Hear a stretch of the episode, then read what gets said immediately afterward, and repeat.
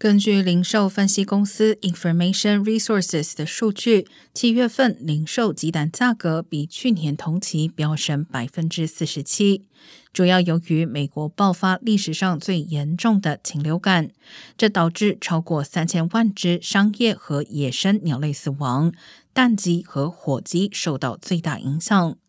随着疫情缓解，养殖户仍在重新饲养鸡群，预计最终会降低价格。